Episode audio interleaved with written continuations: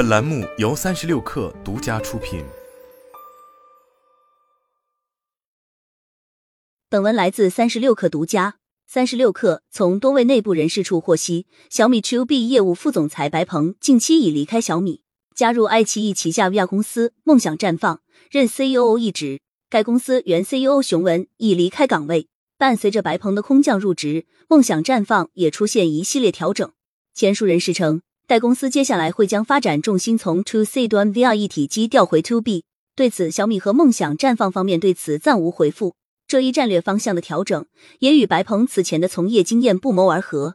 二零一五年加入小米后，白鹏最早负责小米视频，此后一路升任为小米电视副总裁、小米互联网四部总经理、小米互联网商业部总经理。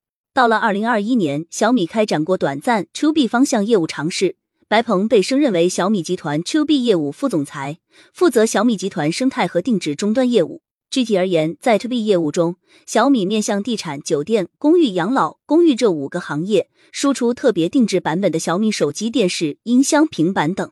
比如，小米曾和国内最大的老年公寓泰康达成前装合作，小米在公寓中提供老年人版的小爱同学。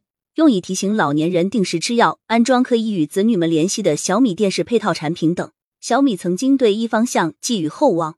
二零二一年中，在小米某次企业服务峰会上，白鹏提出了颇为激进的目标。当年小米 To B 业务目标将达到二十亿元规模。尽管二十亿的目标相比小米手机、互联网营收等核心业务并不是大数目，但值得注意的是，这一业务部是在二零二一年五月份才开始运作。是小米内部一个时间不长的新部门。彼时，白鹏表示，计划在三年内做到百亿元营收，两年内定制终端出货量百万。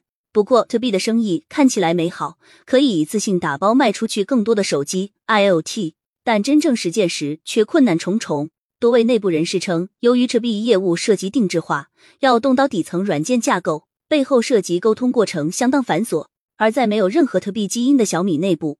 这一盘子不大且充满不确定性的业务，很难真正得到充足的资源倾注。尤其是在如今小米整体转向造车业务战线收缩的大背景下，到二零二二年底，To B 这一业务线也被自然而然战略放弃。一位知情人士对三六课称，这一业务部门此前有四十号员工左右，但在二零二二年年底，这一部门员工或裁撤或分散到其他部门。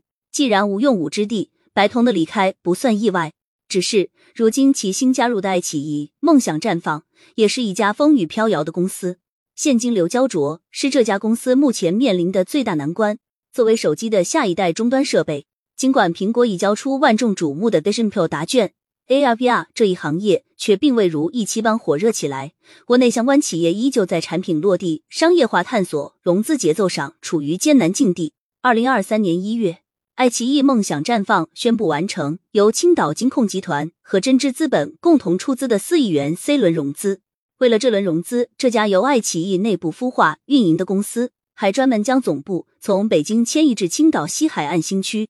不过，有多位消息人士告诉三十六氪，这笔来自青岛的融资并非一次性打款，而是阶段性拨款，中间涉及一定的对赌条款。梦想绽放没有完成既定的销量目标。因此没有办法拿到完整的融资款项，只拿到了几千万，而资金流陷入紧张。梦想绽放也在通过裁撤员工等方式收缩支出。有知情人士告诉三十六氪，这家公司在 C 轮融资至今半年时间内，已经累计进行了两次裁员，软件部门为重灾区。测算下来，这家公司今年以来的裁撤比例超过了百分之五十。目前其仅剩不到百名员工。由于人员动荡。爱奇艺梦想绽放的研发今年以来趋于停滞。三十六氪了解到，梦想绽放除了 VR 方向，还布局着许多与 AR 有关的光波导方向研发。这些方向近期已暂停。可以作为佐证的是，今年以来，爱奇艺梦想绽放 VR 平台的内容上新速度也放缓了不少。IDC 数据显示，二零二二年中国 VR 设备销量为一百一十万台，其中爱奇艺梦想绽放的产品仅占国内总出货量的百分之七左右。在 VR 领域，To B 的生意比 To C 相对好做。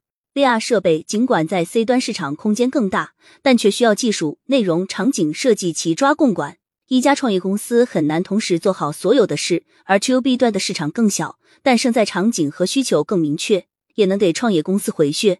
一位行业人士表示，在诸如汽车培训、博物馆、工业设计等场景行业对 VR 设备存在一定的需求，也有尝试的热情，只是在 C 端市场尚未真正成熟的时间下，要活下来，VR To B 的这个小市场挤满对手，除了接下来的梦想绽放之外，还有 HTC、大鹏和 Pico 等。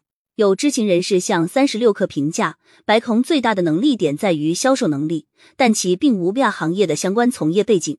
履新之后，要在这一全新的领域挽救这家风雨飘摇的公司，对他来说不是一项小挑战。